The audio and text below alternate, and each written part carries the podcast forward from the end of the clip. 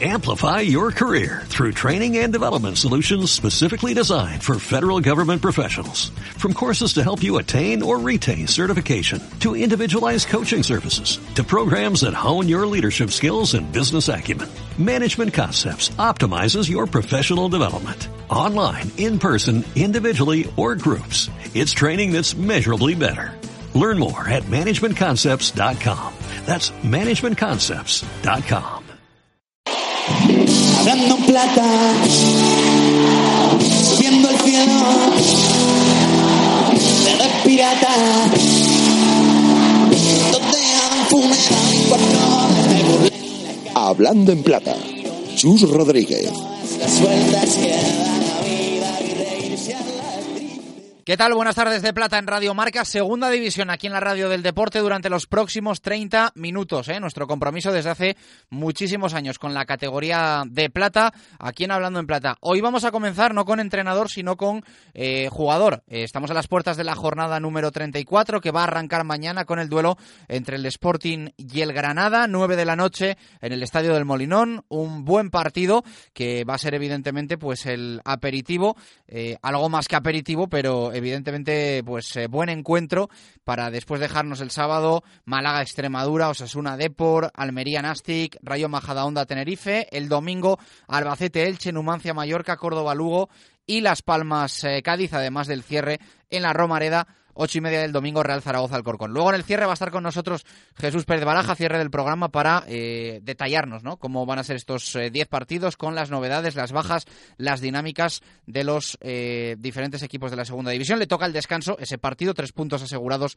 frente al Reus, al Real Oviedo de Juan Antonio Ángela. Pero lo dicho, hoy comenzamos con jugador, no con entrenador, y nos vamos a ir hasta Mallorca, equipo que ahora mismo estaría en playoff. Es una de las sorpresas positivas porque hablamos de un recién ascendido, el Real Club Deportivo Mallorca, y de un jugador que lleva unos pocos meses en el equipo eh, balear. Leo Suárez, ¿qué tal? Buenas tardes, ¿cómo estás? Hola, buenas tardes. ¿Qué tal? Bueno, ¿qué tal van las cosas por este Real Club Deportivo Mallorca? Bien, bien, la verdad que muy bien, muy contento. Bueno, semana un poco diferente, ¿no? Para vosotros, por eso de no venir de, de partido, entiendo que se hace un poco, un poco raro, más en segunda división donde habitualmente no hay tregua, no hay descanso. Sí, sí, sí, se hizo un poco larga la semana, pero nada, ya empezando empezando con, con el trabajo y ya mentalizado para el partido de fin de semana. Eh, partido importante, ¿no? Para vosotros ese encuentro frente al Numancia. Estamos evidentemente ya en un, en un tramo definitivo de la competición y me imagino que después de tanto trabajo el Mallorca quiere meterse ahí, ¿no? Entre los seis primeros. Sí, sí, partido importantísimo, ¿no? Como, como lo son todos y, nada, trataremos de, ya preparar la semana y, llegar bien al fin de semana para, para sacar un buen resultado. Sensación de que hay mucha igualdad, ¿no? En, en esas primeras posiciones y en esa y en esa lucha por el playoff. Eh, vosotros ahora sextos con 54 puntos, pero el Depor con 54, el Málaga con 55, por detrás el Cádiz con 53, aprietan también el Sporting y el Oviedo. Eh, mucha igualdad, puede pasar cualquier cosa. Sí, sí, la verdad que hay mucha igualdad, ¿no? Desde el primero hasta el último eh, son todos los partidos muy difíciles, muy muy importantes y, y nada, viste, nosotros siempre preparados pa- y disfrutando de, de, cómo estamos. Eh, ¿Cómo está siendo para ti la, la temporada? Porque, bueno, tú empezabas en el Villarreal, el curso, aunque competitivamente lo hiciste en el Real Valladolid y después cambiaste de aires, entiendo que en busca de, de algo que no terminabas de encontrar en, en Pucela, ¿no?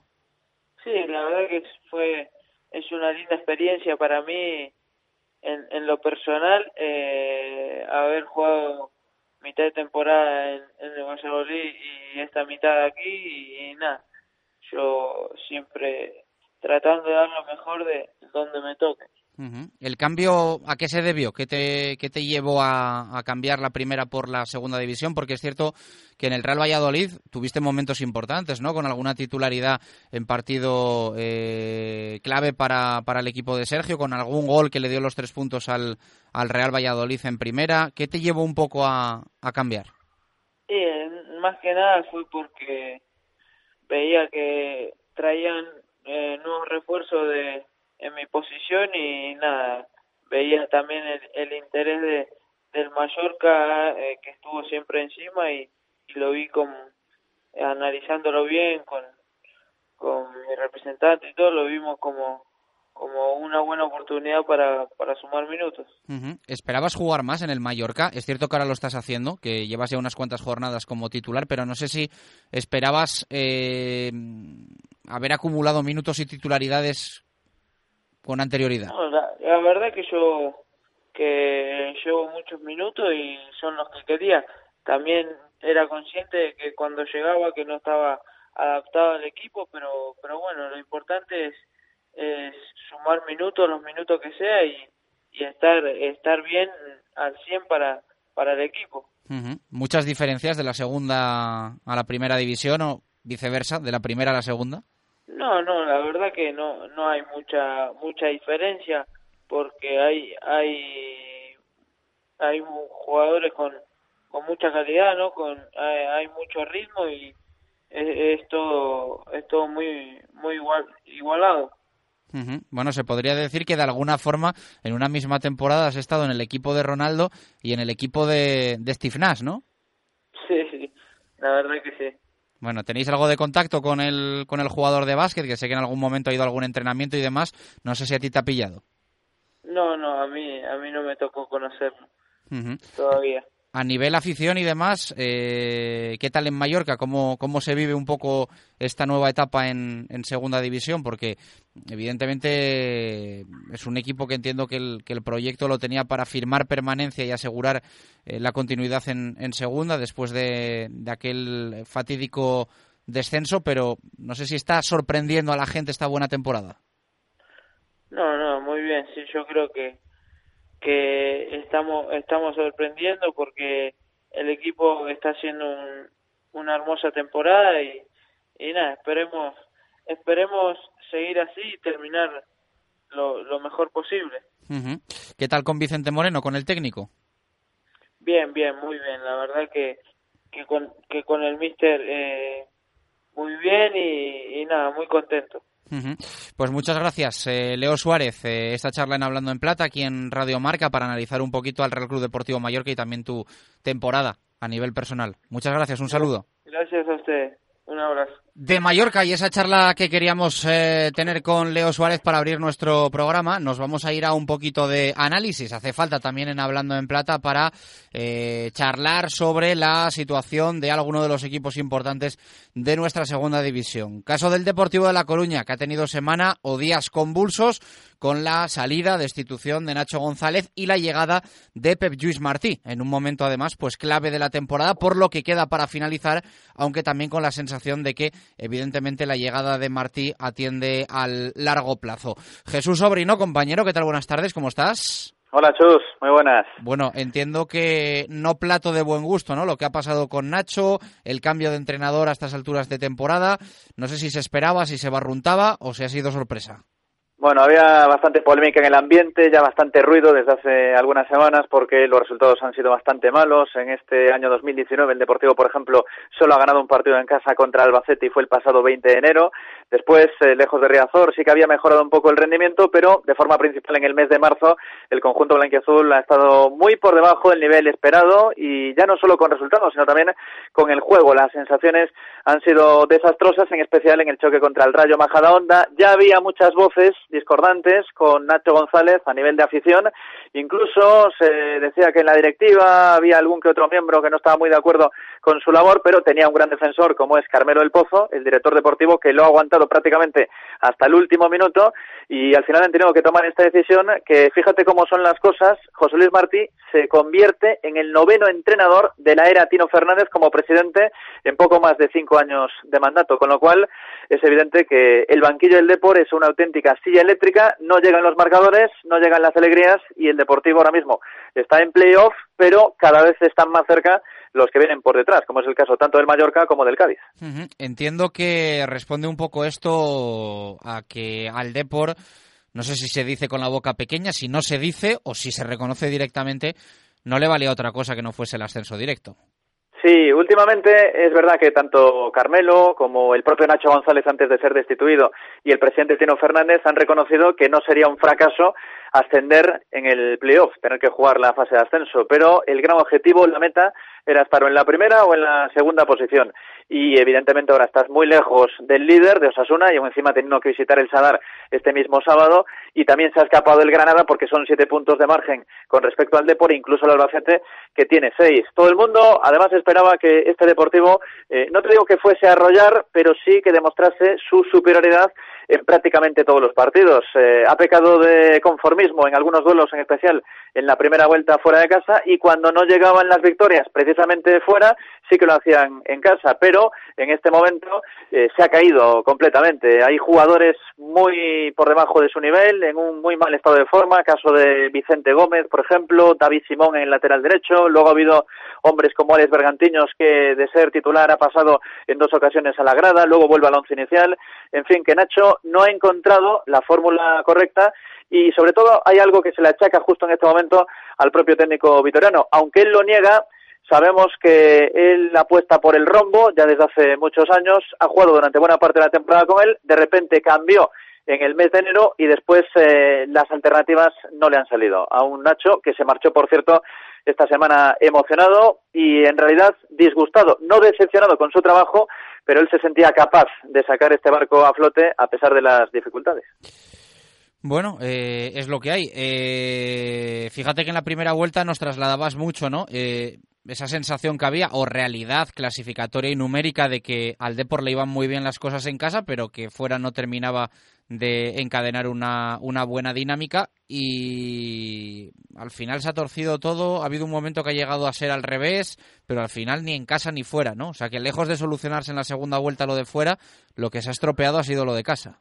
Sí, en especial el mes de marzo es clave en lo negativo, porque justo antes de empezar el mes pasado, tras empatar contra el Málaga, que era un buen resultado en el Estadio de la Rosaleda, se daba como un factor clave el sacar muchos puntos eh, en marzo porque jugabas varios partidos en casa, te ibas a Oviedo con más de 3.000 aficionados al Carlos Tartiere y tenías el duelo contra el Reus que evidentemente no se ha disputado. Sin embargo, perdió el Depor contra la Unión Deportiva Las Palmas, empató frente al Alcorcón y también contra el Almería. Después no fue capaz de ganar en el campo del Oviedo. Así las cosas, sin conocer una victoria en ese mes tan importante, ya empezaron las dudas, que repito, ya las sabía incluso antes porque durante toda la temporada hay demasiada ansiedad, hay nerviosismo en el ambiente y hay una palabra que es miedo a no conseguir el ascenso en esta temporada porque se dice que es fundamental debido a ser el tercer tope salarial, uno de los mayores presupuestos de la categoría y quien más y quien menos está pensando, oye, si no asciendes este año, luego para la próxima temporada va a ser también complicado y te puedes convertir en un equipo, eh, con todos los respetos, por ejemplo, como el Zaragoza ahora mismo, después de haber estado muchos años en primera, está luchando por no descender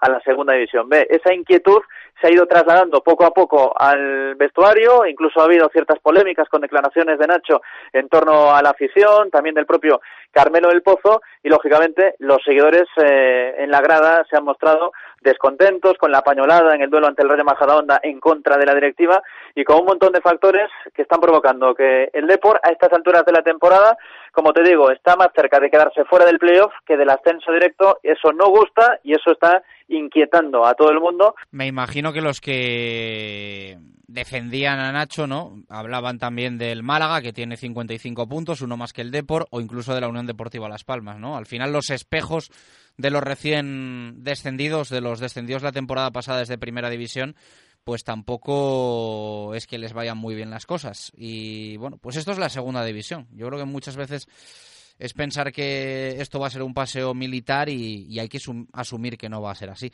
Eh, internamente en el vestuario, el cambio, ¿cómo se lo han tomado? No sé hasta qué punto manejáis o no manejáis un poco esas sensaciones y, esas vivencias de caseta, pero ¿cómo se lo ha tomado la plantilla?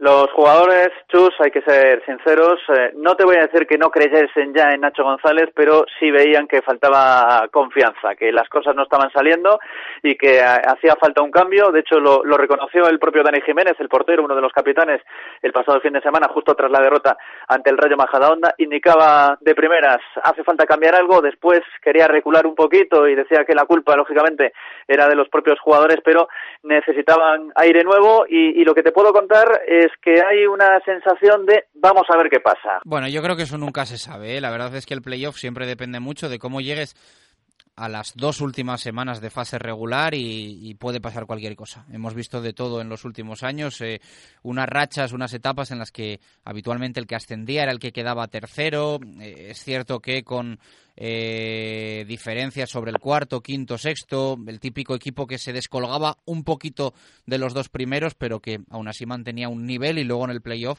eh, evitaba sustos. Pero también es cierto que en los últimos años hemos pasado eh, a grandes campanadas, como puede ser la del Club Atlético Osasuna en su día, la del Córdoba en su día, o la última, la temporada pasada, la del, la del Real Valladolid, que mm, a estas alturas de temporada estaba cerca de la décima, undécima plaza de la, de la Liga 1-2-3. Así que yo creo que puede pasar cualquier cosa. Te hago la última. Eh, Martí, ¿cómo ha sentado? Eh, más te pregunto en entorno, afición, me decías un poco esa lectura de que tiene buena prensa, que estoy de acuerdo contigo, ¿no? Que es difícil que se hable mal de Pep Lluís Martí. En unos minutos vamos a estar en Tenerife para hablar también de la situación de Oltra. Fíjate que son un poco destinos cruzados, ¿no? Oltra y el Depor, eh, Martí y el, y el Club Deportivo Tenerife, pero ¿ha gustado a la afición o se esperaba algo de, no sé si decir, más caché? Sí, se esperaba más caché y sobre todo algo que uniese otra vez, como ya ha pasado en otros tiempos, al vestuario con la afición y al club con la grada. Es poco mediático, por así decirlo, Martí, a pesar de que los comentarios que nos llegan son positivos. Aquí no se conoce demasiado su trayectoria. Es verdad que como jugador ha sido un futbolista interesante en diversos conjuntos como el Mallorca, el Tenerife, el Sevilla, también la Real Sociedad. Pero claro, esa época ya es pasado y como entrenador se le va a juzgar de otra manera. Eh, de hecho, el, domingo, cuando sabíamos que Nacho González ya iba a ser destituido y cuando al final cae oficialmente por parte de Tino Fernández, eh, empieza a salir las redes sociales y la gente pedía a Jukic, pedía a Scaloni, pedía incluso a Fernando Vázquez, que no es que sea jugador, pero al final sí tiene pasado en el conjunto blanquiazul y digamos que se han quedado no de piedra, pero con muchas dudas de, de no saber si le va a afectar positivamente al Depor esta llegada de Martí y que como no tienen claro que, que, tenga la experiencia suficiente como para llegar al playoff y, y, para ascender a la primera división, le habían pedido más tanto a Carmelo como al propio Tino Fernández. Ha analizado el movimiento de banquillo en el Real Club Deportivo de La Coruña con la voz más autorizada que pueda haber en Radio Marca. Sobri, gracias, un abrazo. Un abrazo, Chus. Destituido Nacho González en el Deportivo de La Coruña, llegada de Pep Lluís Martí, y se lo decíamos a Jesús Sobrino, tenía, eh, queríamos tener conexión también con, con, Tenerife y con el Club Deportivo Tenerife eh, para saber un poco cómo está la situación de Oltra. Precisamente un ex del Deportivo de La Coruña, el otro día escuchaba en la narración del eh, partido que abría la jornada, ese Tenerife Sporting, a nuestro compañero Ramón Hernández, decir que, bueno, pues en caso de derrota se podía poner un poco oscuro el, el tema Ultra. Ramón, ¿qué tal? Buenas tardes, ¿cómo estás? ¿Qué tal, Chus? Buenas tardes. Y de momento Oltra sigue como entrenador del Club Deportivo Tenerife, si no me corriges, ratificado y estas cosas que se hace, aunque, vamos, ratificado hasta la próxima jornada, que ya sabemos cómo va esto. Sí, de momento sí, de momento sigue porque tiene el, tiene el colchón y tiene el margen de ese 4 de 6 que sacó ante el líder Osasuna. Eso salvó a Oltra porque eh, esa tarde Oltra estaba destituido ante el partido ante el Osasuna. Oltra estaba, además, eh, literalmente destituido, eh, teniendo en cuenta que, que, se confiaba muy poco en que el equipo pudiera sacar un, un resultado ante Osasuna. De hecho, lo seguía estando cuando al descanso el equipo perdía 0-2. ¿Qué pasa? Que por aquellos avatares del fútbol, pues el equipo remonta el partido, se le da una oportunidad, llega el Macete ante el tercer clasificado en el Carlos del Monte, el equipo hace un partido, yo diría que bastante aceptable, no mereció perder, a pesar de empatar prácticamente en el minuto eh, 91 de partido con gol de, de Philip Malbasic, y bueno, ese 4 de 6 ponía ya al Tenerife a 7 puntos del descenso, con una distancia relativamente cómoda y demás, bueno, pues se confiaba en que en que José Luis Oltra, por lo menos para terminar la temporada, porque ya te digo yo que no va a seguir el próximo año José Luis Oltra como técnico del Tenerife, finaliza contrato, firmó en septiembre hasta hasta el 30 de junio y a día de hoy el club lo tiene muy claro, el nuevo proyecto de Víctor Moreno también aconseja que, bueno que se cambie de entrenador, que se busque otro perfil, eh, más del gusto del, del director deportivo conquense de cara a la próxima temporada, pero como digo, eh, ese 4 de 6 la avaló, lo que pasa es que claro, el otro día ante el Sporting de Gijón, en un partido que yo creo que el Tenerife no mereció perder por, por ocasiones, quizás no tanto por juego, pero sí sobre todo por ocasiones, por, por tener la pelota, por, por tener esa identidad que ha llevado el Tenerife en casi todos los partidos en casa este año, porque fuera ciertamente un desastre. Bueno, no lo mereció perder, pero claro, al final lo perdió. Y, claro, ¿qué ocurre? Que el fin de semana pues ganan o empatan todos los rivales directos. ¿Qué ocurre? Que, que, que casi casi estar haciendo cuentas de cuándo podía llegar la permanencia casi que virtual, pues nos encontramos a cuatro puntos del descenso de nuevo y bueno, pues teniendo ahora que, que viajar ante el ante el Rayo Majadahonda. Ese 4 de 6 ha salvado Ultra y vamos a ver qué ocurre. Lo bueno es que en Extremadura, bueno, bueno, eh, tú sabes mejor que nadie, Chus, que en esta categoría los pronósticos no solo son reservados, sino que muchas veces ni se cumplen. Pero lo normal cuesta creer en la isla que el Extremadura, pues eh, teniendo dos visitas consecutivas ante Málaga y Deportivo de La Coruña, pues ahora la vaya a liar demasiado, ¿no? Quizás por aquí se tiene esa eh, cierta tranquilidad pensando que el Extremadura, en una de las permanencias más baratas de la historia de la segunda división, pues no va a sacar muchos puntos, pero no debe confiarse el Tenerife porque eh, complicándose en Majadahonda y el siguiente fin de semana ante la Almería en casa, todo lo que sea complicarse, date cuenta que el último partido de este mes es en Almendralejo ante la Extremadura, con lo cual por aquí pues alguno sigue haciendo cuentas. Más allá de no meterse en la zona baja, ¿hay ahí también una particular guerra, pelea, pique de quedar por encima de la Unión Deportiva Las Palmas? ¿O eso se ve lejos? Son más seis, ¿no? Ahora mismo para, sí. para Las Palmas, pero no sé si así de reojo eso también motiva un poco al, al Tenerife. A ver, yo creo que son más para aficionados. El otro día se decía José Luis Oltra y yo me lo creo que a él no le parecía relevante a día de hoy, más allá de que, bueno, luego llega el derbi entre Las Palmas y lo quieras ganar.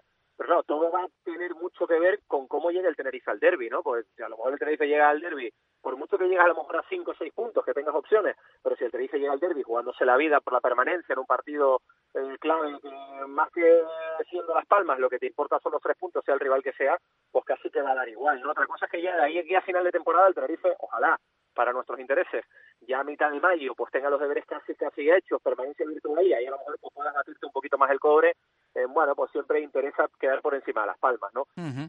Te hago la última, lo de Martí, ¿cómo ha sentado por eh, allí? Que un equipo puntero, eh, candidato absolutamente todo en segunda división, Sí. tanto esta temporada como muy seguramente la próxima, haya apostado por eh, un técnico que, bueno, como tú dices, por momentos dejó buen recuerdo en Tenerife, pero creo que la salida fue un poco como de ciclo agotado, Sí. ¿no? Y yo recuerdo también alguna crítica dura a Pep Lluís Martí en, en Tenerife.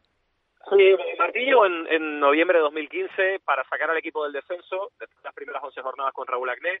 Aquella temporada eh, empezó con ocho partidos sin perder. Eh, claro, luego se acercó incluso en marzo al playoff y demás, pero claro, ya con, con, con la rémora que tenía el Tenerife de la primera vuelta era muy complicado engancharse. Eh, bueno, no lo hizo mal, sentó las bases de- del, del proyecto del siguiente año. Al año siguiente llegaron hombres como Amat del Atlético Madrid. Recuerdo que Amat era un futbolista de banda. El año que el, el Tenerife juega al playoff, el principal mérito de José Luis Martí es inventarse a un delantero que venía de ser extremo, como era Matt Ndiaye.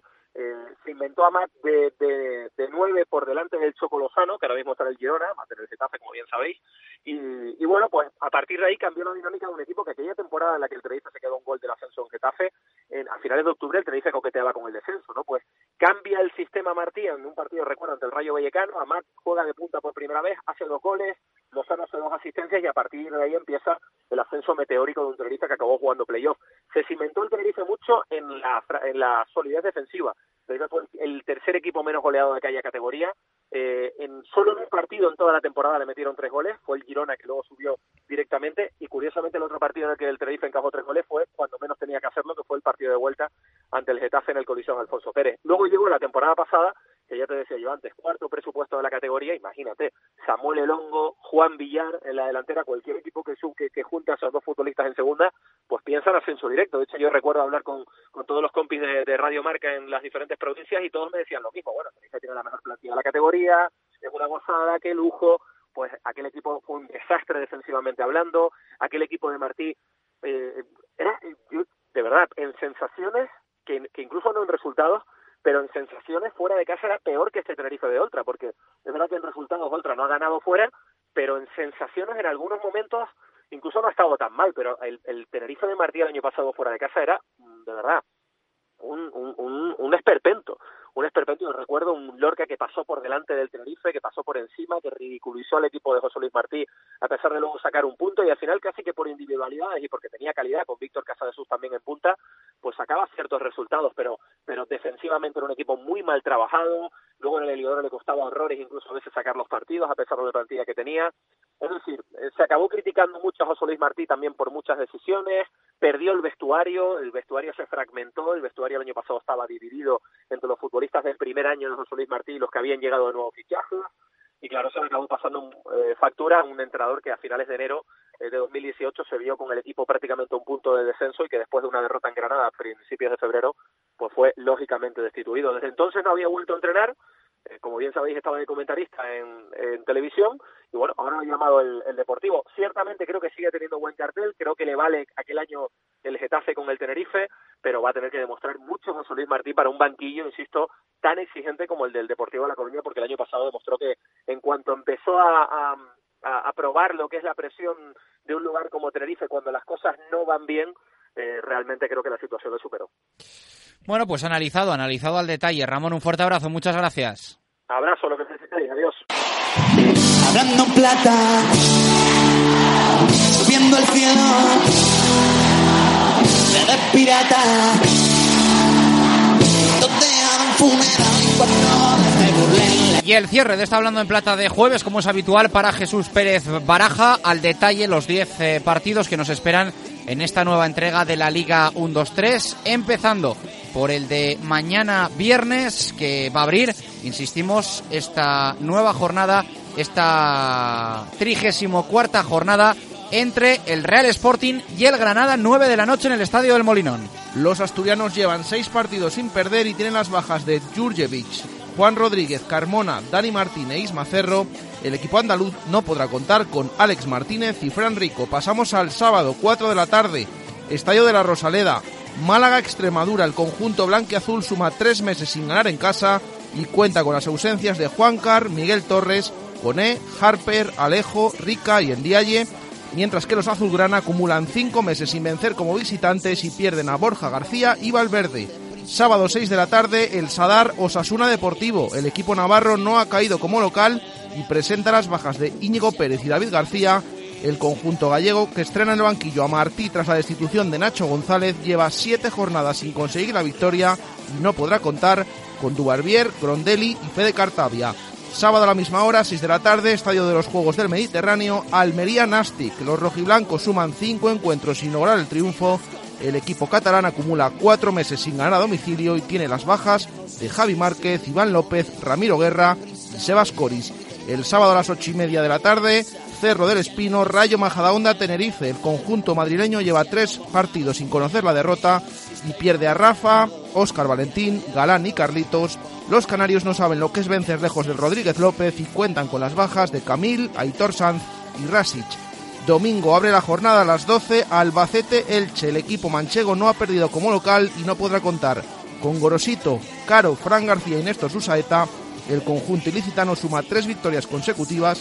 Pasamos al domingo a las 4 de la tarde. Numancia Mallorca. Los sorianos presentan las ausencias de Ganea, Alejandro Sanz, Oyarzu y Unai Medina, mientras que el equipo balear pierde a Stojilikovic. El domingo a las 6 de la tarde Córdoba-Lugo. En el Arcángel, el conjunto blanquiverde tiene la baja de Javi Lara.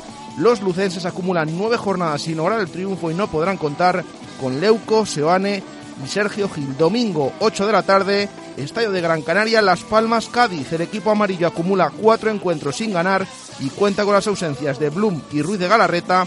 El conjunto gaetano lleva cuatro partidos sin vencer y pierde a Juan Hernández, Servando, Garrido, Brian Oliván, Pantich, Marcos Mauro y Sergio Sánchez. Y cierra la jornada domingo 8 y media en la Romareda. Real Zaragoza Alcorcón. Los aragoneses presentan las bajas de Guti, Toquero, Gripo, Papu, Alberto Benito y Delmas. El equipo alfarero suma seis jornadas sin conocer la victoria y no podrá contar con Nono, Toribio y Esteban Burgos. Con esto nos despedimos, todo lo contaremos viernes, sábado, domingo en Marcador y durante la próxima semana en la diferente programación de Radio Marca, muy pendientes de la segunda división y por supuesto el próximo jueves nos escuchamos aquí en Hablando en Plata. Gracias por estar ahí, un abrazo, adiós. Amplify your career through training and development solutions specifically designed for federal government professionals. From courses to help you attain or retain certification, to individualized coaching services, to programs that hone your leadership skills and business acumen, Management Concepts optimizes your professional development. Online, in person, individually, or groups, it's training that's measurably better. Learn more at managementconcepts.com. That's managementconcepts.com.